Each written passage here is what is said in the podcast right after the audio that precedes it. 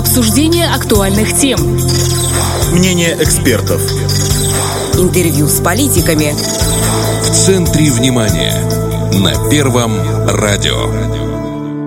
На часах 17.30 время программы «В центре внимания» на Первом радио. В студии Наталья Кожухарь. Здравствуйте об опасности использования неисправного газового оборудования, самостоятельного подключения, к примеру, газовых котлов, либо их починки непрофессионалами, твердили уже, казалось бы, бесчетное количество раз. Особенно в зимний сезон газовщики регулярно предупреждают абонентов «Будьте осторожны, доверьтесь профессионалам». Но вот уже весенняя пора, и вновь несчастный случай – погиб человек – как избежать трагических исходов, для чего нужно обязательно открыть двери мастеру, пришедшему для техобслуживания, и почему нельзя заниматься самодеятельностью. Обо всем расскажет наш собеседник. У нас в гостях начальник участка внутридомового газового оборудования Тираспольского филиала Тирасполь Трансгаз Приднестровья Денис Яковенко. Здравствуйте. Здравствуйте. Денис, вот недавний несчастный случай. Что там произошло? Ну, умерла женщина показал анализ, что умерла от отравления угарного газа. Причиной послужило это, во-первых, э, самовольная замена газового оборудования, а во-вторых, неправильная эксплуатация этого газового оборудования. То есть у них стояла газовая колонка одного типа, поставили газовую колонку другого типа, дымоходная, и вывели вместо дымохода то есть не строили новый дымоход, а вывели отводящие газы, продукты сгорания выходили в вентиляционный канал, который к тому же был не соответствующего диаметра. Ну, то есть все сделали неправильно. Это первое. Второе – это то, что при пользовании газовыми приборами, так как уже поставили дымоходную газовую колонку, необходим был приток э, свежего воздуха пошли принимать ванну, и окна, двери, все позакрывали. Принимала ванну продолжительное время женщина. То есть, чтобы понимать, как происходит сгорание газа, сгорает газовоздушная смесь. И воздух для горения берет с помещения. При правильном сгорании газа, когда воздуха достаточно, выделяется углекислый газ, который тоже как бы является канцерогеном, но не таким опасным газом, как угарный газ. Вот угарный газ, он э, выделяется уже при неправильном сгорании газа. То есть, когда кислорода не хватает для горения. И из-за того, что было замкнутое пространство, то есть э, поставили стеклопакеты, все это закрыли, воздух свежий весь, который богатый кислородом, сгорел, и углекислый газ уже не поддерживал горение, и начал выделяться угарный газ. Э, также закрытие окон препятствует э, нормальной тяге в дымоходе, который, к тому же, как я уже отмечал ранее, был не дымоход, а вообще вент-канал, и этот угарный газ начал проникать в помещение. То есть угарный газ – это очень опасный газ, он действует отравляюще на человека. То есть достаточно 0,1% от объема помещения для того, чтобы человеку уже стало плохо, и он потерял сознание. 0,5% в помещении – это уже сразу потеря сознания, и через 5 минут – уже возможно летальный исход. А если 1% от объема помещения угарного газа, то практически мгновенно человек умирает. То есть, что и произошло, скорее всего, женщина потеряла сознание изначально, так как газовая колонка продолжала работать, то она умерла.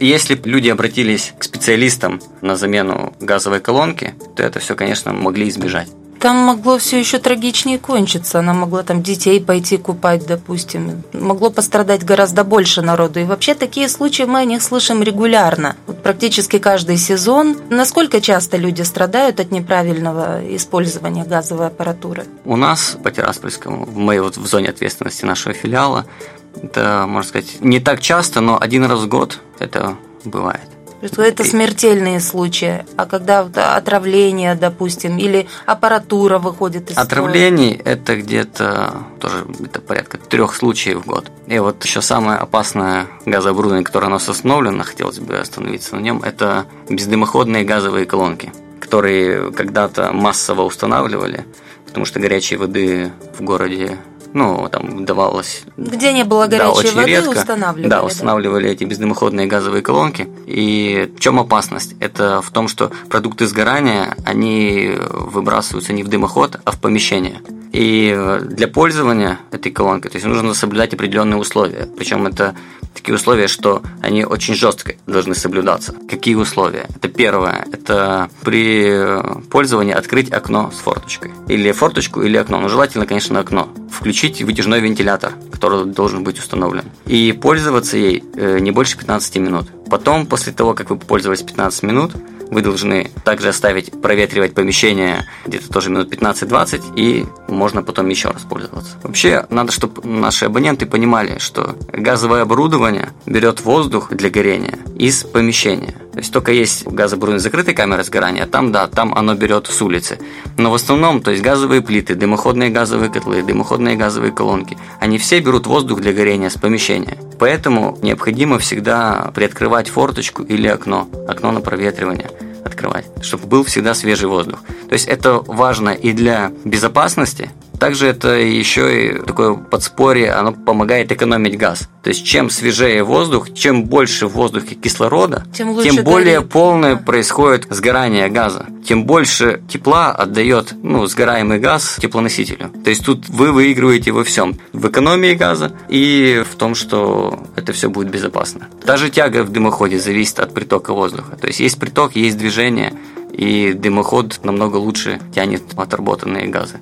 Что еще человек должен знать, что нужно делать, чтобы не происходили несчастные случаи? Вот э, вы сказали о правилах эксплуатации, что еще? Еще, конечно, важно проводить техническое обслуживание газового оборудования. Техническое обслуживание газового оборудования проводят филиалы Тирасполь Трансгаз Приднестровья по всей республике. То есть очень важно допускать наших сотрудников для выполнения данных работ. Если провести аналогию с автомобилями, это как техническое обслуживание вашего автомобиля. Ведь каждый автолюбитель знает, когда надо менять масло в двигателе. Для чего это делается? Для того, чтобы продлить срок эксплуатации, чтобы у вас не произошло каких-то внезапных поломок, чтобы у вас все работало, чтобы у вас э, расход топлива был меньше. Вот то же самое мы пытаемся добиться от газового прибора, чтобы увеличить срок эксплуатации газового прибора, чтобы он более качественно использовал природный газ, за который абонент платит. То есть вот это цель наших сотрудников, когда они приходят по техническому обслуживанию. Ну и это там, первое. и там речь идет и о жизни человека. Да, второе – это то, что наши сотрудники знают основные проблемы, знают нормы и правила, правила пользования газом в быту, и они могут подсказать абоненту, потому что зачастую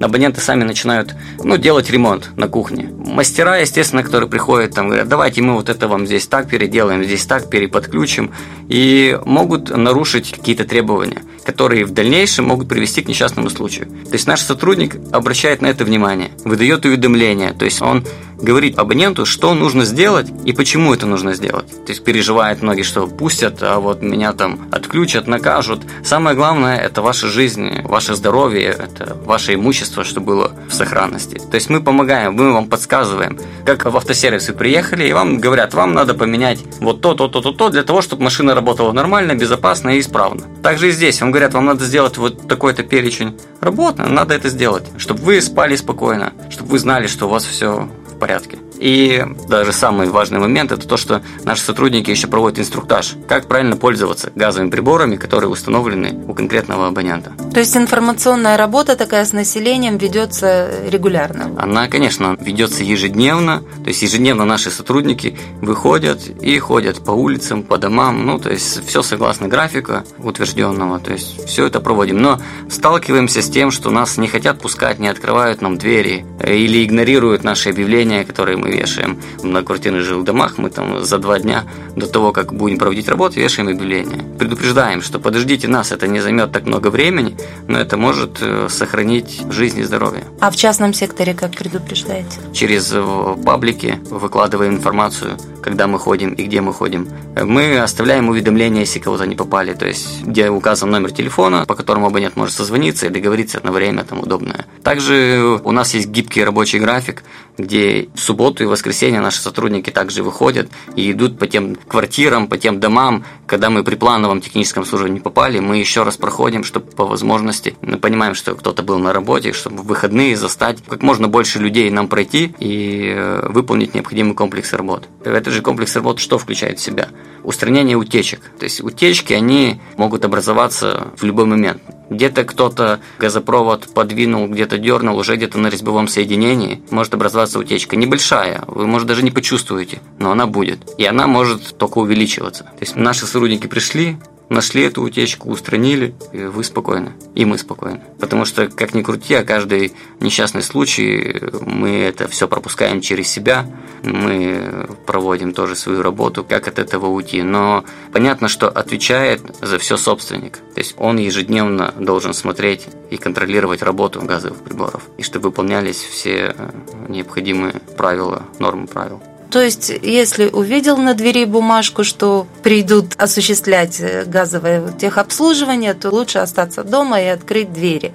И не думать о том, что там могут оштрафовать там, или вдруг ремонт какой-то дорогой, потому что жизнь, естественно, дороже. Вот, кстати, по поводу ремонтов, ну, допустим, утечку человек почувствовал, да? Что ему делать? Куда, как звонить, обращаться? При запахе газа Первое, что нужно сделать, это, если мы говорим за квартиру или за частный дом, то есть закрыть кран э, перед газовым прибором. Газовыми приборами однозначно прекратить пользоваться. Надо открыть окно на проветривание, выйти из другой комнаты или на улицу и вызвать аварийную службу по телефону 104. Аварийная служба работает круглосуточно, 7 дней в неделю. Они приезжают и бесплатно находят утечку и устраняют. Если необходим ремонт, то говорят... Если необходим ремонт, да, то они уже либо говорят, куда обратиться, либо напрямую передают уже в службу, которая занимается ремонтом. Уже наш мастер, который в этой службе сервисного обслуживания уже созванивается с абонентом, договаривается на удобное время, и все, ребята выходят и да, уже делают ремонт. Ну, давайте подведем итог вот в трех словах буквально. Что нужно соблюдать для того, чтобы обезопасить себя при эксплуатации газового оборудования? Первое – это обеспечить безопасность пользования газом. Это всегда наличие свежего воздуха, притока воздуха. Это всегда обращать внимание на работу газового прибора. Это проверять наличие тяги в дымоходе и вентканале. Важно, конечно, еще раз, допуск наших сотрудников. То есть не игнорировать объявления, не игнорировать наших сотрудников, когда они стоят возле вашей калитки или возле вашей двери в квартиру. А впустить их, потому Пустить, что это да, может потому быть что это может, да, жизни и безопасности. Поможет сохранить вам жизнь, ваше имущество, ваше здоровье. Спасибо большое, что уделили нам время. Пожалуйста, и вам спасибо. У нас в гостях был начальник участка внутридомового газового оборудования столичного филиала Тираспольтрансгаз Приднестровье Денис Яковенко. А в студии работала Наталья Кожухарь. Это в центре внимания на Первом радио. Слушайте нас дважды в неделю. Обсуждение актуальных тем. Мнение экспертов. Интервью с политиками. В центре внимания. На Первом радио.